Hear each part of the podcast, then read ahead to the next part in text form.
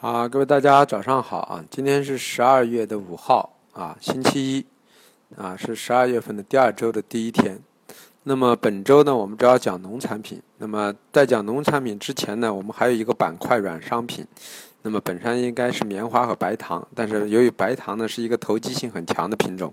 那么我们就不讲，只讲只讲棉花。啊，讲完棉花之后呢，明天开始啊，后面的四天呢，分别讲豆粕、菜粕、棕榈油啊、菜油这四个农产品，合起来这一周就算是啊，基本上都跟农产品沾边，嗯，沾边，因为棉花也算是啊农作物类的，只不过是经济作物啊。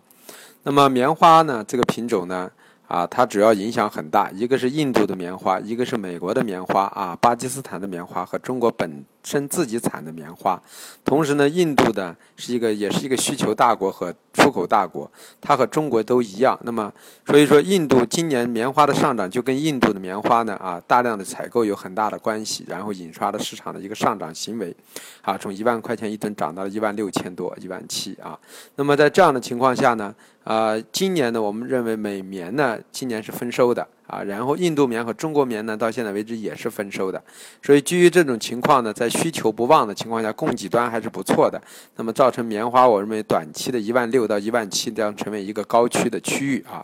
那么但是为什么美棉上不来啊？涨不高，国内棉花也下不来呢，因为大量的棉花呢都是在西部地区。那么啊，这刚好赶上十一月、十二月、一月这三个月呢，是一个春运，再加上冬季呢以取暖煤为主体，铁路上运输呢都造成了很大的影响。再加上啊，就是说运力的一个价格的一个上升等因素的支撑啊，所以说供给端这一块暂时的呢货运不出来，所以造成呢在需求端虽然不旺，但是呢还是有一定的需求的情况下。促成的棉花呢，暂时呢很难下行，所以我们认为近期以内呢，啊棉花的高位呢，啊一万六千二到一万六千五呢为一个压制区域啊，那么一万一万五千五、一万五啊一万五千六、一万五千八为一个支撑区域，可能会在这块区域上下了八百到一千块一吨呢进行啊一段时间的一个整理，后期呢随着逐渐的这个矛盾的缓解之后呢。我们认为呢，棉花的价格呢，啊，可能有一个稍微有一个下行的一个过程。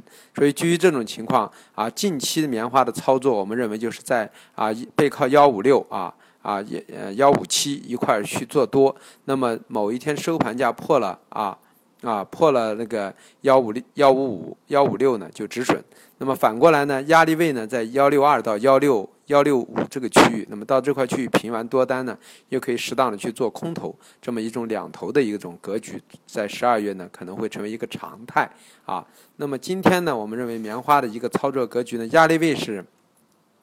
啊幺五九零零啊幺五七四零，支撑位呢啊是啊幺五六零零啊啊幺五四四零这么一块区域啊。谢谢大家。那么呃。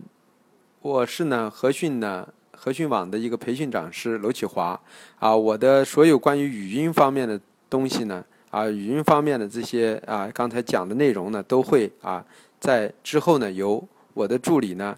转换成文字，在和讯网的培训宝的官网上进行发布。那么我们每天虽然只讲述一个品种，但是我们在和讯网培训宝的一个官网中呢，会对每天五大板块中的二十到二十二个品种进行从基本面、技术面啊、信息面啊，然后啊当日的盘盘面的一个格局上进行解析。同时啊，给大家讲这一个操作的思路和操作的方向。如果有进一步想啊，在这方面有需求的、有诉求的人呢，可以跟我的助理进行联系。谢谢各位。